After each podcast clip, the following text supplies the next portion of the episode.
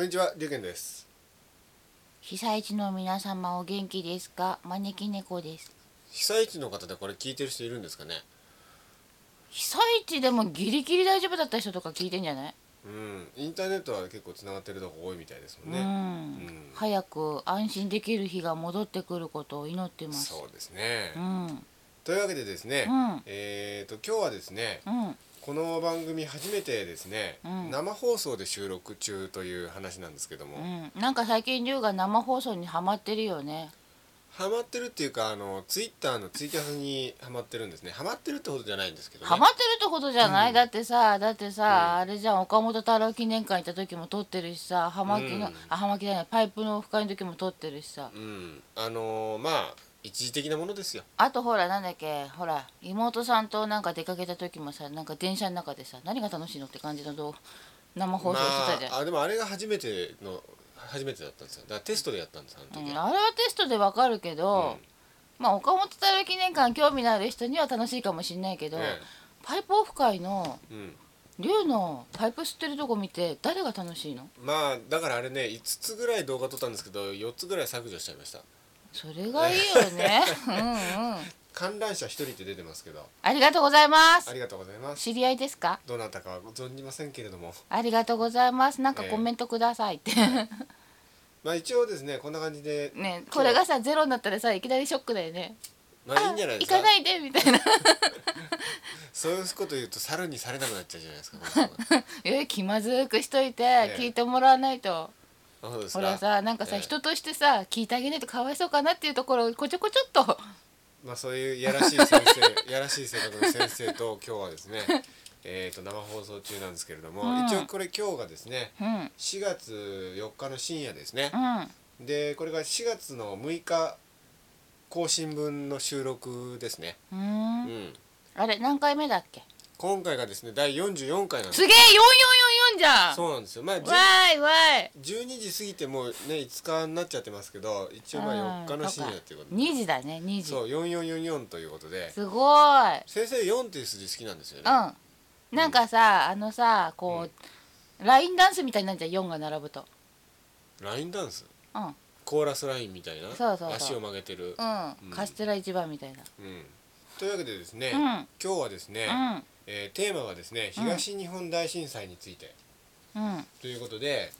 なんかあの4月1日付で政府が正式に東日本大震災と命名したらしいですね。うーんうんそうなんだあそうだうね、んなんかあのーなんだっうけん東北関東と東北か大関東大震災って、ねあのなんねかあの NHK とかテレビはそれまで呼んでたんですけど、うんなんかねあとどれが本当の名前なんだよみたいなね一応ねあの地震の起きた直後に気象庁が、うん東北地方太平洋沖地震っていうふうに地震の名前をつけたんですよ正う式んに、うんでそれによる災害の名前を4月1日付で政府が東日本大震災ってつけたわけですね。うーん地震が地震と震災ってまあ違うわけですね意味的に、うんうん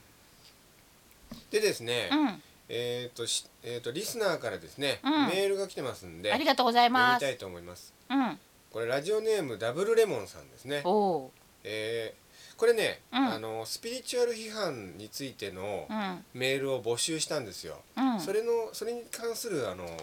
メールなんですけど、うんありがとうござあいまりがとうごすざいます、えースピリチュアル批判を募集されていると知り、うん今回の震災についてメッセージさせていただきますうん誰も責めることはできないと思いつつうん今回の地震についてどう感じられていますか、うん占い師の方々の存在意義について疑問を感じました、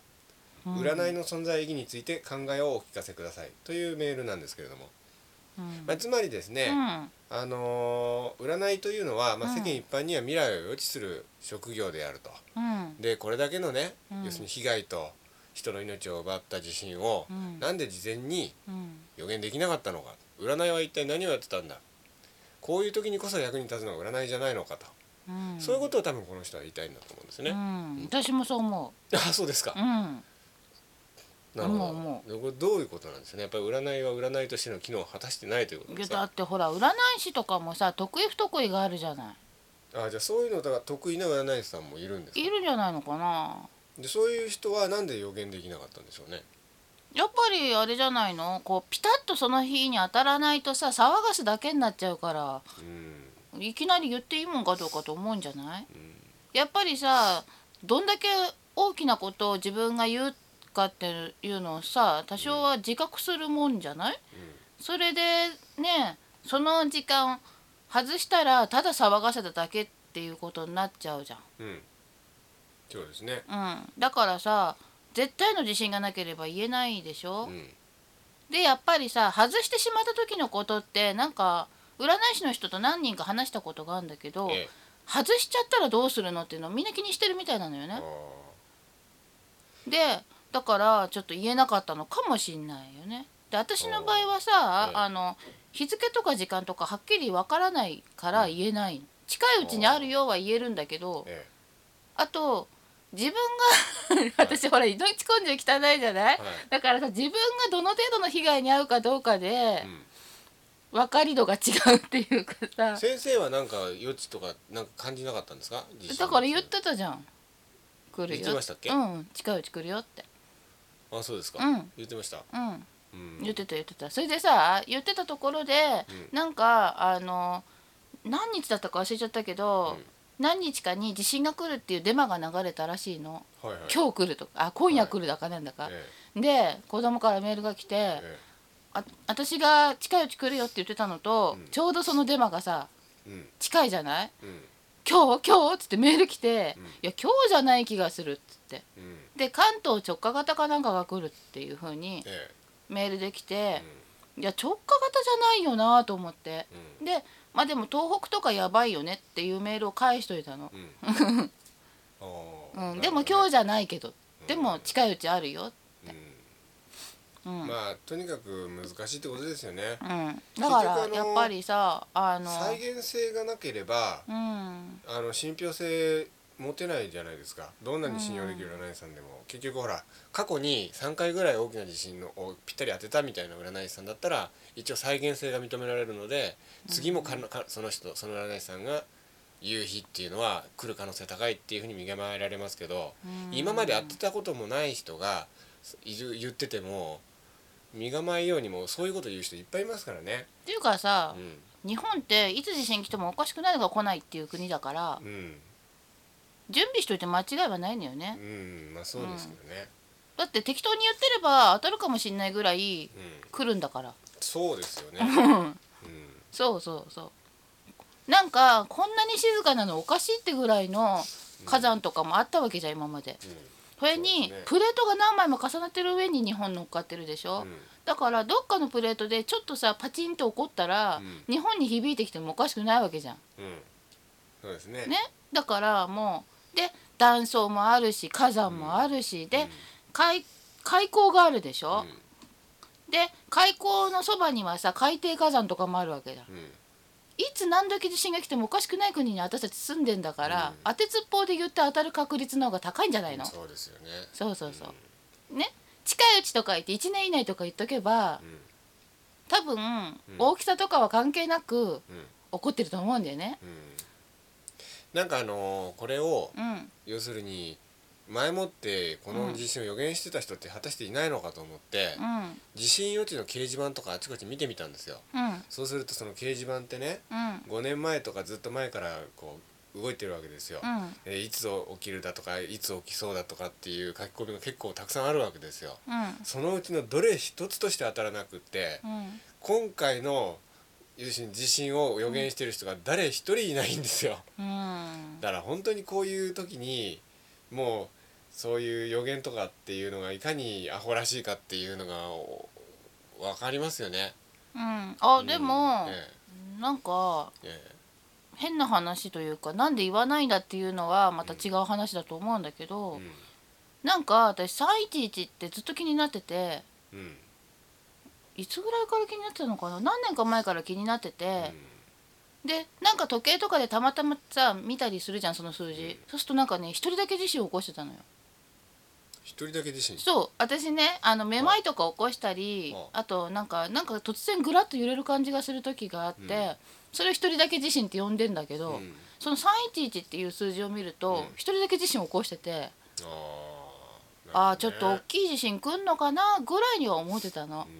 だからそれを要するに地震の前に行ってたらすごかったんですよね。あいーや結局ねそのその掲示板でうん結局その311の地震を当ててる人は誰一人いなかったわけですよ。うんそれでその地震が起きた後の書き込みで、うん結局ね、うん誰一人当たってないじゃないこんな掲示板があって今までいろんな人がいろんなこと言ってたのにって言ったら、うんその後になってダーッと書き込みが増えてうん「いや5月に起きそうです」だとか、うん要するに何月に起きそうですとかこのぐらいに起きそうだという書き込みがザーッとあったり私はその日は朝からね、ちょっとあのい起きる気がしていたとかそういう書き込みがブワーッとあったんですよあーだからしてたしてたしてたいやだかうんら、それを見てもう呆れ返っちゃってその,、うんその受け手側の人たちはね、うんなんで前もって言わないんだと。もうね、あ前もって言わなかったらそれはもう後じゃ後出しじゃんけんじゃないっつって、まあね、うん要するにみんだからもうそんなもん当たんなかったらもうあ後からは言わ言わない方が逆にいいっていう感じでやっぱり批判を受けてたわけですよ、うだかんうんうん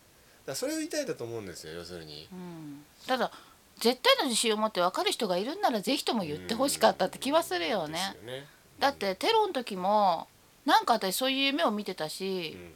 阪神大震災の時もなんかそういう夢を見たりとか、その数数字が気になったりとかすごいしてたの。でも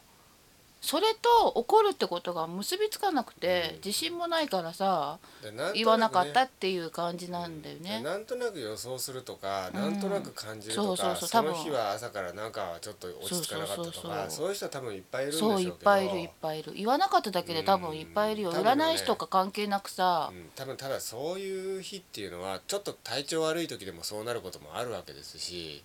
うんもうあのー不可能ですよね、やっぱりそこら辺でもほらやっぱさ自分の言ったことがどれだけの意味を持つのかっていう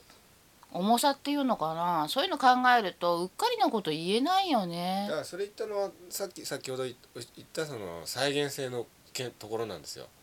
要するに過去にいくつかあ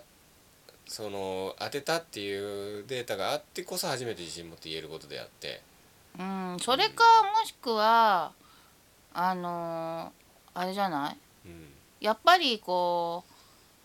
う怒ってほしくないっていう気持ちもあるから分からなかったとかさ、なんかいにね占い師も人間だからさ、怒ってほしくないと思ったらその願望の方が勝っちゃう時もあるしね。だからあのうん占いをねこういうその地震のエマージェンシーにその危険ナイ 何を言ってるの要するにこういう占いをですね、うん要するにこの災害のうん要するに余地で役立てようとするんだったらうんやっぱりあのな何人も例えば100人とか占い師を集めて、うん今年起きそうな日を全部丸つけてもらうかなんかにしてかなり起きそうちょっと起きそう起きるかもしれないとか丸×三角くらいにこうやってもらってで多い日で統計を取って何年もやってみてあ外れる確率高い人は落として入れ替えてみたいなことを長く研究してやっとその役に立てられるぐらいにはなってくるかなぐらいな感じなんじゃないかと思うんですよね。わかんないけど私だったら過去の統計を取ってうん何年に1回ぐらいこういう周期で揺れてるなとかそういう科あ学完全的に科な学的にうだからじゃあもう占いの出番はないというこんとなですねいようんだってそんなの勘じゃんうんだからさ自分が生き延びたいからやべえ今日はっていう感じで私は朝から多分そわそわしてたのうんその日うんでなんかすごい眠くてしょうがなくっていつもはいっぱい寝るのうに、んなんか今日はこの時間からは絶対起きてなきゃと思ったらちょうど子供が帰ってきて、で子供が言うにはさ、うんなぜか面倒くさかったのに下にいちゃったんだよねってうんいつもだったらすぐに帰って2階に行くのに、うんなぜか今日はこっち来たんだよねって言ってて、1階のうん私がいるところに。うん、んで地震の時間になって、なこういうことかと本人納得してたし、だから結局あの占いの存在意義について聞かせてくださいっていうこのメールなんですけどこっちに戻りますと、うん、占いあのどうなんでしょうね。っていうのはさあのー何かこう大きなうんものとかうとつながるための方法の一つなだけでさ、んうん手段なだけでさ、うあのー結あま果りを実用では教えないてくれるもんではないんだよね。ああなるほどね。わかる言ってそれはわかりるまこすねと。。うんだからこの時間に起こるよっていうのは起こるという結果を教えてくれるものでしょそうですね、う、ん、うもうそれは予言なわけよん、だからあのー以前なんかこうこの以前この放送でうん、占いは予言とは違うっていうことを言いましたよね、うん、そのことにつながるんじゃないかとなん思うんですけど、うん、なんかあの例えばさうんあんまりこういうことを今話すのはさタイミング的に不謹慎かもしれないけど、えその災害にあったからこそ今があるっていう人いると思うの。えうん、そういう人もまあその人はやっぱりさ中にはそういいるうか運命をそこで通過しなきゃいけないことになってるからさ、回避しちゃいけないわけよねうんうん、うんわかる、わかります。うん、そういう人に地震が来るよ逃げてっていうのはうん、野暮な話なわけよ、うん、うんうん、そうですよね。やっぱりねいろんな人がいるわけじゃない、いろんな人生の中でうん、あのプラスマイナスどっちも持っていかないうん、うとん、、ねあの世に行くまでには。うん。以前あのー占い師さん、ある占い師さんがテレビ出てて、うんこういう災害だとかそういうのはわからないのかとうんいう質問を司会司会者がしたらう、んあのそういうのは統計的なものだからわからないって言ってたんですよね。うんうん、私はね、うん自分の身にどんだけ危険が及ぶかによって分かり度が違うんだよな。うん、だから例えば私耳鳴りで分かるのねほ地震が来る時って。でどのぐらいの距離の場所で起こるかどのぐらいの強さで起こるか自分に影響どのぐらいあるかっていうのがうんなんとなくうっすら分かるの。う、うん、だから今回のこともあ近いうちこの辺でありそうだっていうのは分かってたの。うん、でも近いうちしか分かんなくって何日とか何時とか分かんないから何とも言えなかったんだけうど。ん、あとはなんか世界的事件が起こる時とかも、うん戦争とかさ、うんあとはどっかの国のあのなんだ頭みたいな人大統領とかああいう感じの、うんうんうんそういう人が亡くなっちゃう時とかさうん、革命が起こる時とか、うん、大地震が起こるとかなんか世界的な事件が起こる時とか、うんあと飛行機が落ちる時とか、うんなんか耳鳴りでわかるのね、うん鳴り方が若干違うのよ、ほう。うん、でもそれがいなるほどねつって言えないんだよねうん、あれですねちょうど10年前ですよね911が起きたのは、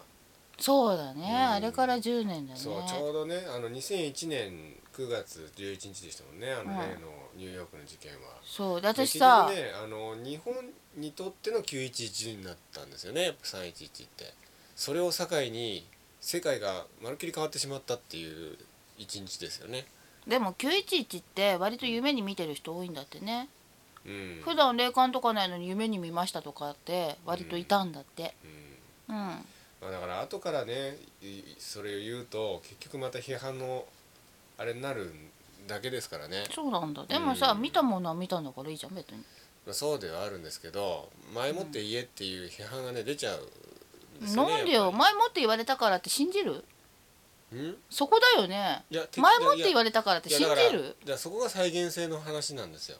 要するに前もって言って実際に起きるってことが何回か起きて初めて信じれるわけでしょでしょでしょで今回も前もって言ってる人が誰もいなかったから次の回も信じれないっていうことの悪循環なわけですよ。うん、別に悪循環じゃないでしょだからだっそてれを言さってるわけです言よったところで信じないんだったら、意味ないじゃん言ったって前もってうん、何がだからその言って信じれるようになるために過去の再現性が必要になるわけですよ。で今回も結局は前もって誰も言ってなくて後出しじゃんけんでみんなが言ってるから余計不信感が高まるだから次回も要するに前もって言っても誰も信じないってことになっちゃうわけですよ。でもまあそういさうそれってさあれじゃん、計画停電みたいなああいうさいい循環をすればいいわけでしょそういうことですよ。計だ画かでもあれだって結局さね予想される大きな停電っていうのはまだ一度も起こってないわけじゃら、うん、んねそれがみんなねさ節電に努めてるからかもしれないですね。そこまで一大事なんだって分かって、うんそれでじゃあ気をつけようっていう人が結構いたから、うんその大きな停電を起こさずに済んでるわけでしょうん、そうですね。うんねだけどそれについて、うんなんで別に計画停電中止したってよかったんじゃんとか思うバカもいるわけじゃんまあそれも本当そればかだと思いますけどね。ね僕はうんやっぱ占い師が言ったところでそんなに信憑性はないけど科学者が言ってデータはこういうのが揃ってますその日に来るかもしれません用心してくださいうん用心するじゃんみんな。で来なかったら当たんなかったなってもまあ本当に来ちゃうよりはマシだったかもとかさいろいろさこう思いながらもとりあえず用心はするでしょうんまあそうですけどねね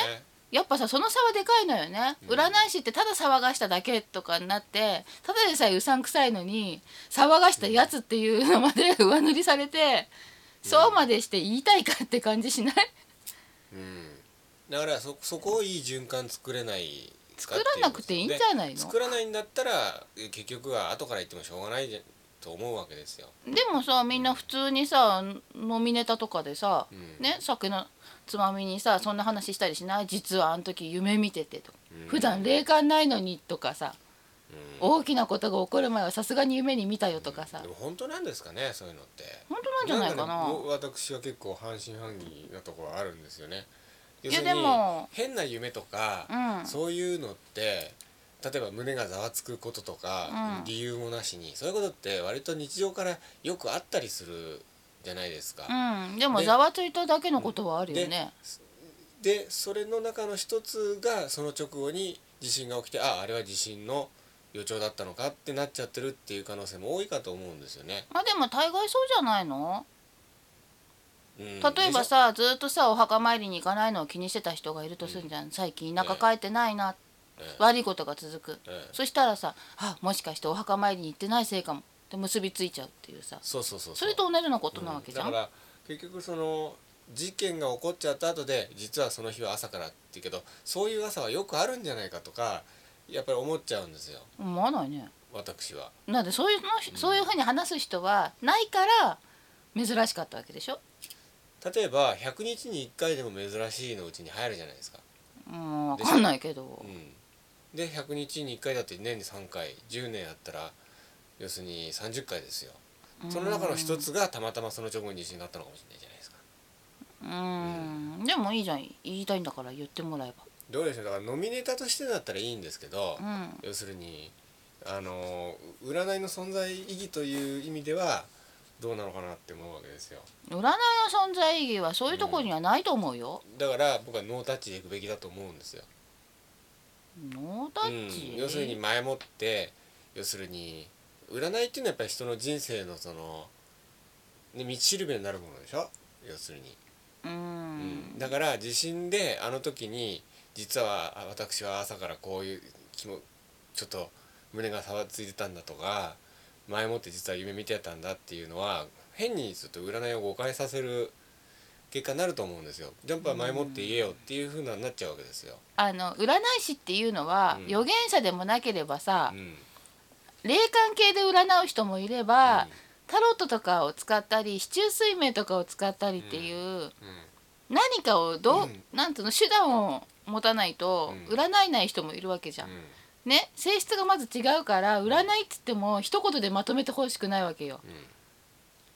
ねそうですね私らみたいな霊界占い師がなんで分かんなかったのって言われたら、まあごめんなさいだけど、市中水明の占い師さんとか、ねうんあとはほらなんだっけえっ、と、なんかゼロ学とかさうんあとなんだっけね某うんあの数の子さ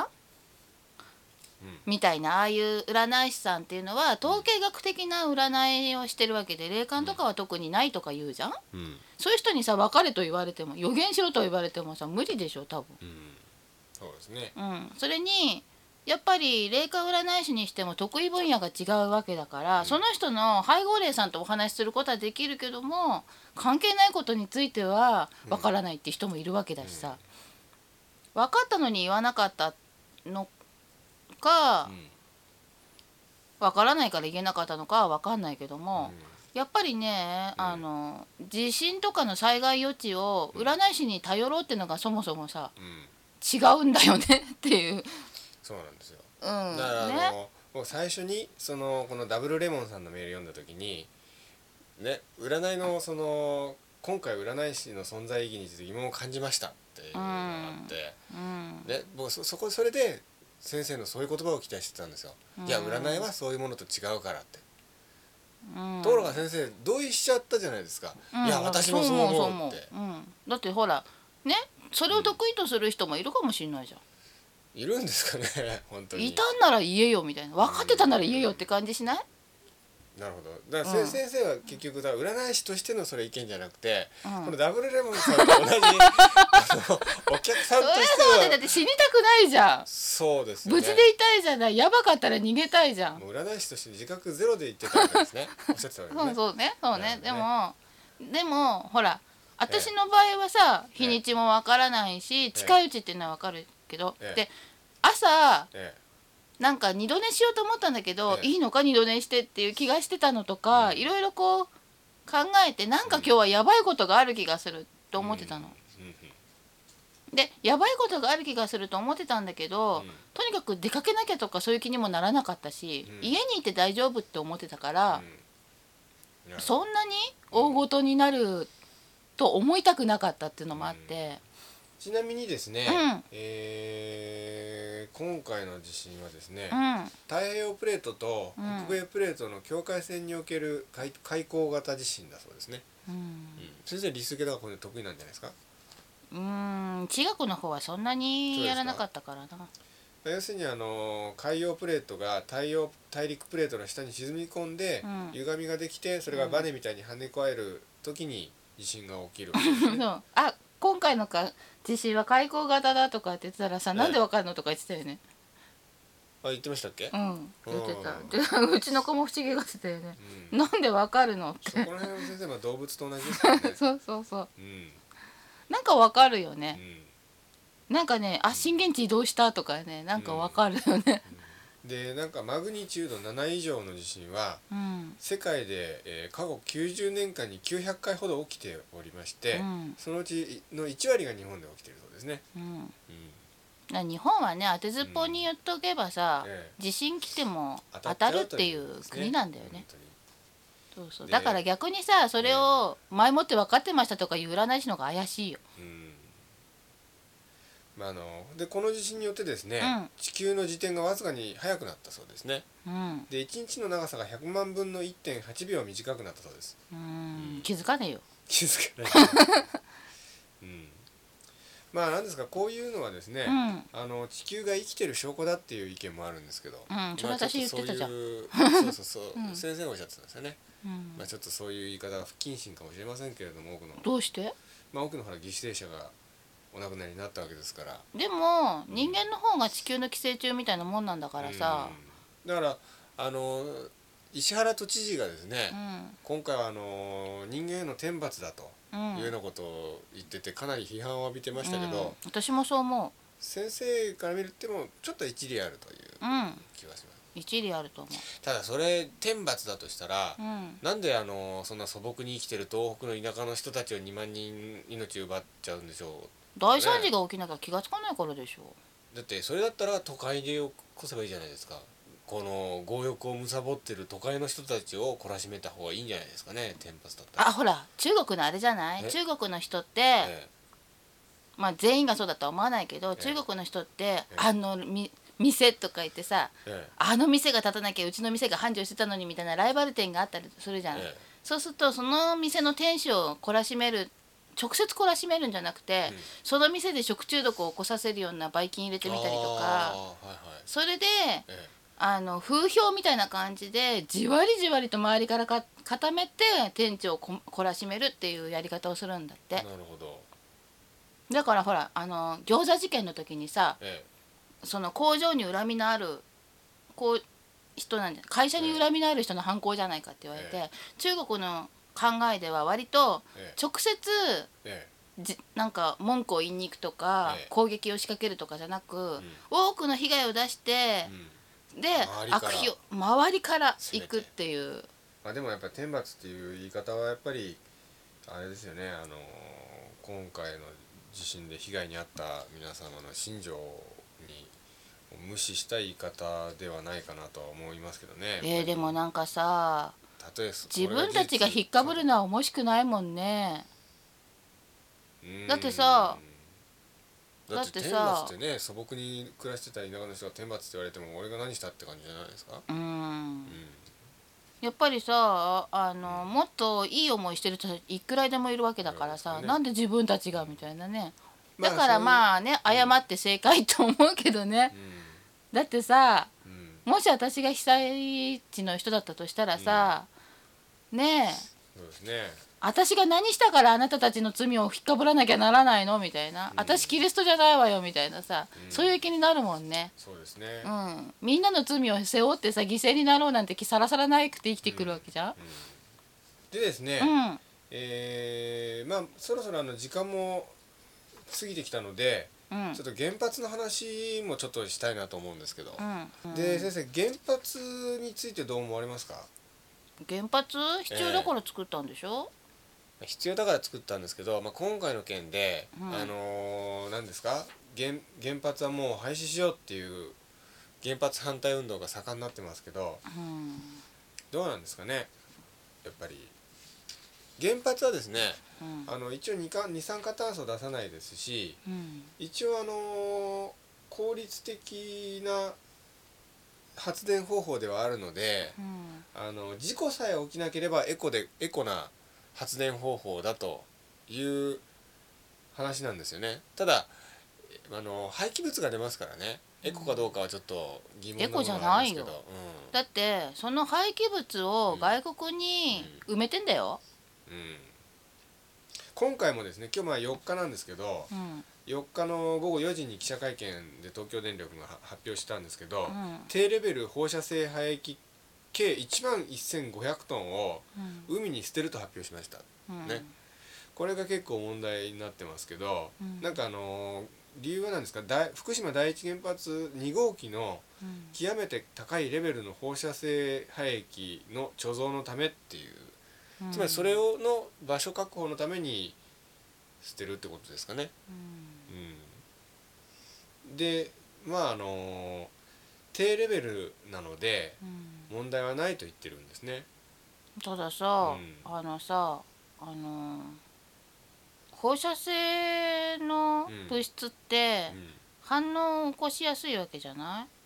反応うん不安定だからはだからさ安定にさせる方向の何かい。うんあの手段をなんかね、うんやってからうん捨てればまだマシなんじゃないかって気はするんだけどさ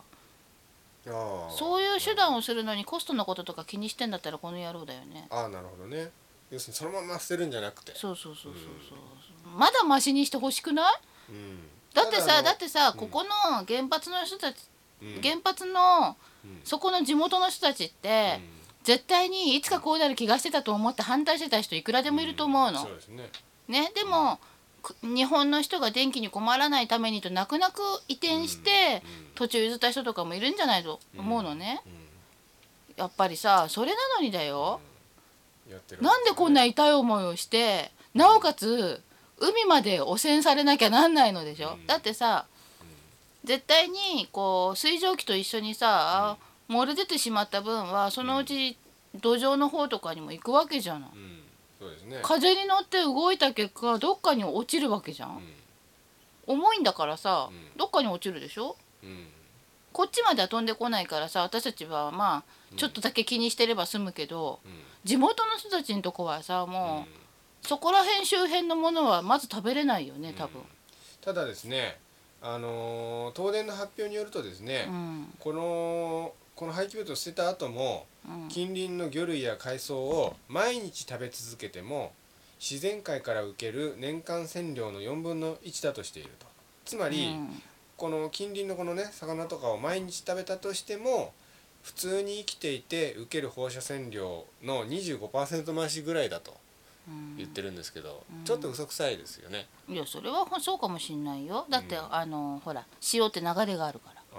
拡散しますからね。うんうん拡散するからでも、うん人間には大丈夫でも、うんそこの魚が大丈夫かどうかまあわそかんうないでじすゃねない、でそれ回り回ってやっぱ人間にもかもっと大きなそうそうそうそう影響をだって返さしてくるんですかねだってさ、あのちょっと汚い水だったからって、もうひどいありさまだったんだよ多摩川、今少し綺麗になってさうんうん魚とかもさな、うんね放流したりとそかうですねできるようになったけどうんも、鮭が帰ってくるようになったとか言ってるけどさ、うん一時期すごかったんだよ、でなんかこう今回やっぱりこういう事件があったからこう大きなニュースになってますけど、うん実は普段からやってることじゃんっていう意見もありますけれども普段からやってるかどうかは分かんないけわかどんないです一ね応やってないことにはなってるよねうん、今回はほらもうこういう事件があってて要するに福島原発みんなが見張られてるから、うんこっそりやれないから一応発表したけど普段こう何も騒ぎのない時なんかでも実はやってんじゃんみたいなことをね言ってる人もいますけどね。うーんどうなんだろうねそこは分かんないけどさ、うんでもうんなんかう、あの漏らした水ねんうん漏らした放射能が溶けた水っていう溶けたっていうのかな混ざった水うが大丈夫でもさ、うんそれを体の中に取り込んで生きてるさ動植物がそこにいるわけでしょ、んうんそしたらさやっぱりさ、あのその汚染されたうん状態でうん子孫を残すわけじゃうんそうですね。ん。ねそれまで安全とは分からないでしょだってチェルノブイリの後だってさ結構増えたんでしょうん子供たちにさうんあの被害がああそうそうですね。 2代目3代目ってうんなってるんでしょうん絶対そこの魚とか海藻とかもなるわけじゃんうんそれを食べて安全だなんてさうんだって遺伝子組み換え食品避ける人いるぐらいなんだうよんそうですね。だ絶対に大丈夫とか言って売り出されてるけうんどでもそんなの食べたくないって人がいっぱいいるわけじゃないうんやっぱりさそうなってくるとさもうそんなことしたらそこのねうん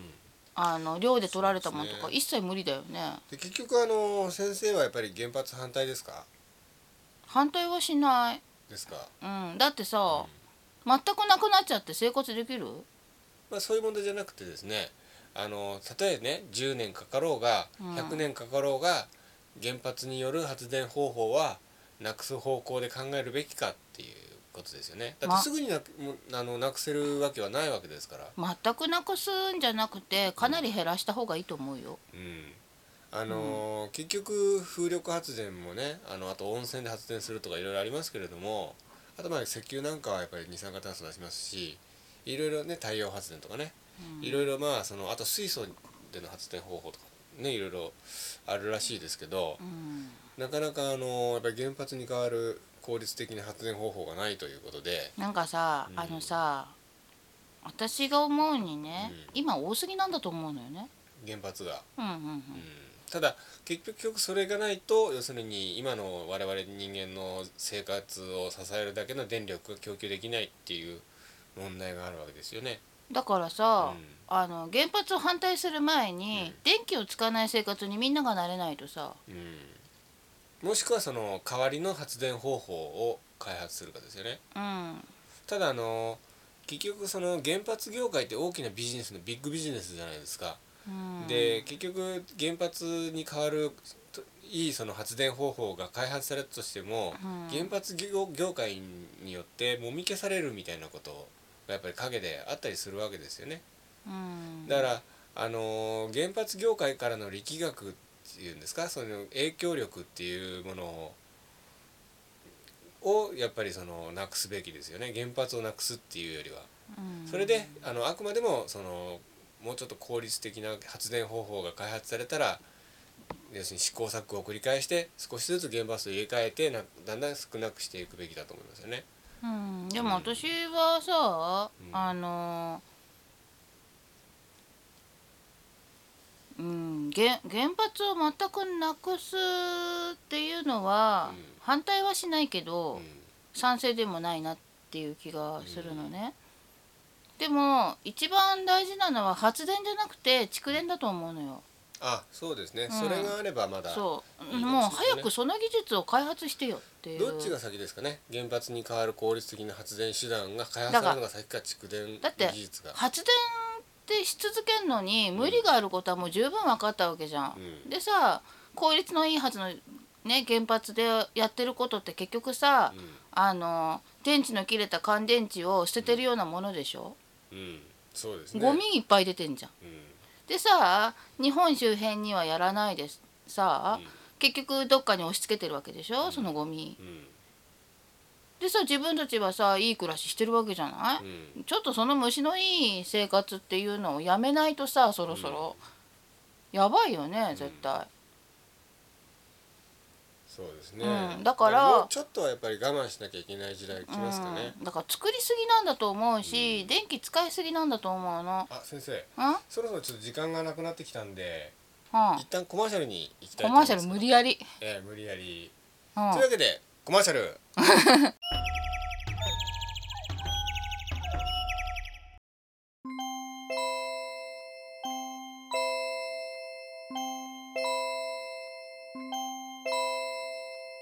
というわけで先生ほいほいえー、と今日はですね、うんえー今回の震災について語ったんですけれども、うん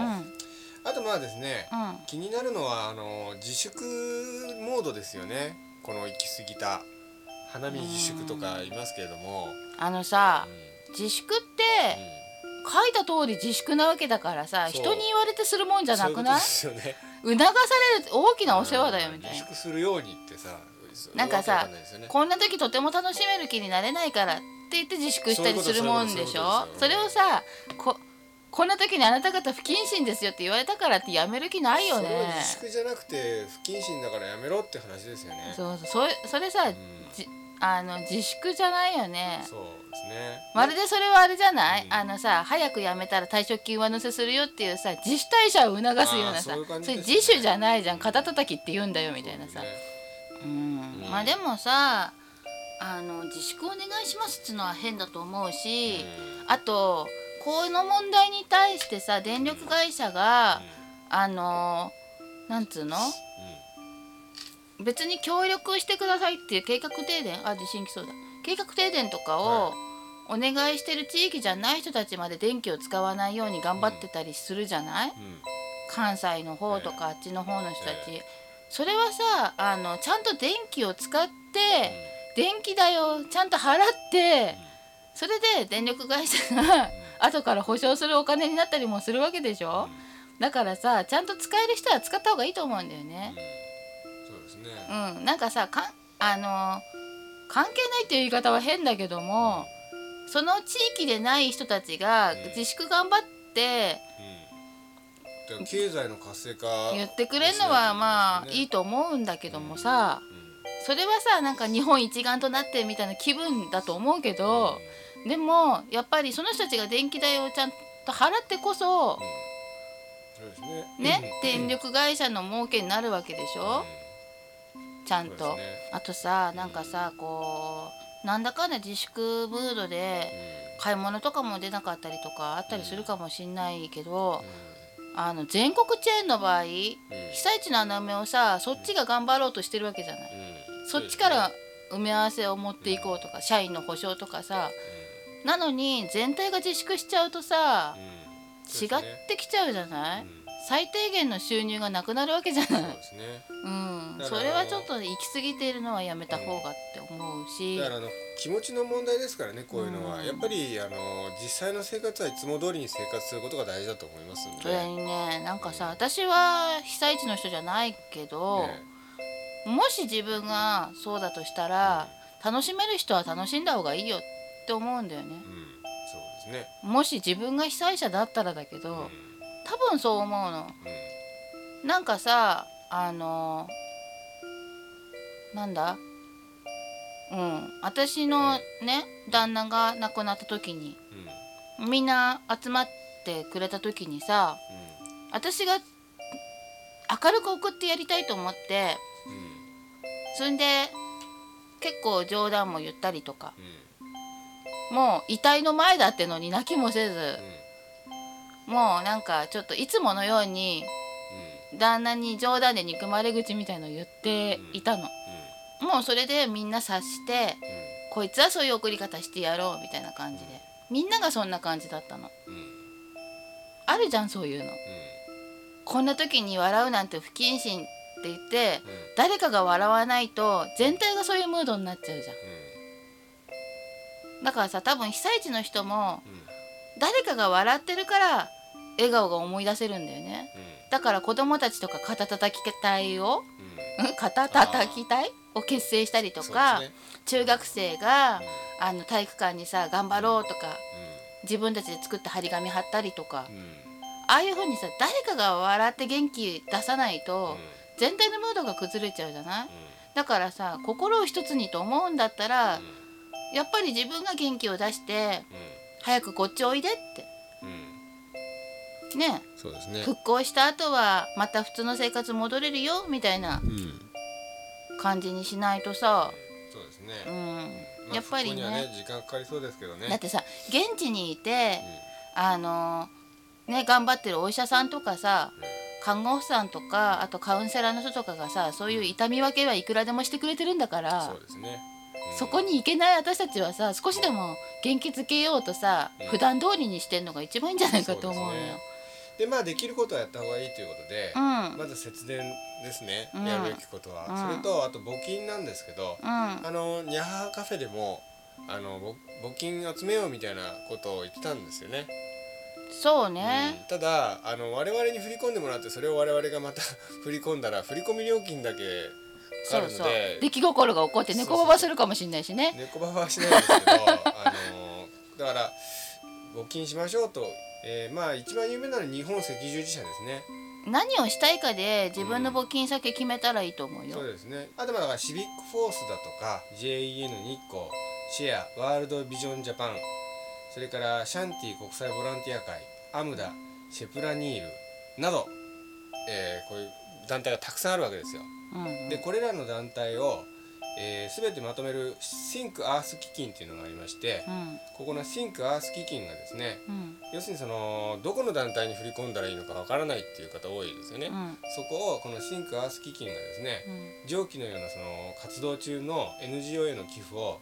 一旦取りまとめて複数の団体に振り分けていくプロジェクトがあってこれが2001年に発足したらしいんですうんうね、んだからどこの団体に振り込んでいいのかわからないっていう場合ですねうこんちらの Think Earth 基金に振り込むといいかもしれないということですね、うんうでも手数料にしかならなかったりしてんあんまり額が少ないとさ手数料にしかならなんまかあわったかんりない ですしけどまあとにかくあの一つ一つ最初調べたんですけど、て、うまあんどこも大体同じようなことが書いてあるわけですようんでまああの細かくあの人に任せてられないっていう人はですね、うん一つ一つオフィシャルサイトがあるのででオフィシャルサイトにあの毎日の活動レポートが出てるんですよどこそこで何を何か炊き出しをしましたとか、うんどこそこで何をたつ助けましたっていうことがうんそのそれぞれのオフィシャルサイトでうんあの活動レポートがあるんですね。でまずその活動レポートがちゃんとね書いてあるところ要するに、あのしっかりと要するにあの自分たちの活動をうん報告して開開陳しているところが要するに、まあ、いい団体だと思うのでう、ん要するにその我々がその寄付したお金が一体どこでどういうふうに使われてるかわからないっていうのってやっぱり不安じゃないですか。だからまあそこうんまあだからそこら辺でですねうんあのオフィシャルサイトにアクセスすればそこの活動レポートが毎日更新されてますので、うんそれを見て判断していただくかうんもしくはこちらのこの Think Earth 基金のようなですね、うんあのーまとめてくれるようなところに振り込むのがいいかと思います。なんかさはい、日本が今までさ外国にいろいろしてきたからって外国が援助してくれてるって言うじゃんはいありがたいよねはい、あありれがたいですね。うん、うんなんかさそうやってさ世界がまとまるっていいよねそうですね。うんうん、だからさあのねうん、攻撃仕掛けてる話なんか水面下に行っちゃってるよね今ね攻撃仕掛けてうるんって、アメリカがさほら、え日本を助けてるアメリカの方がさ、うん割と強調されてるけどえさ、実際にはさ「お前んとこ何やってんだよ」と外国に攻撃仕掛けてんじゃんでなんかさほら誤爆とかいうニュースとかもあって、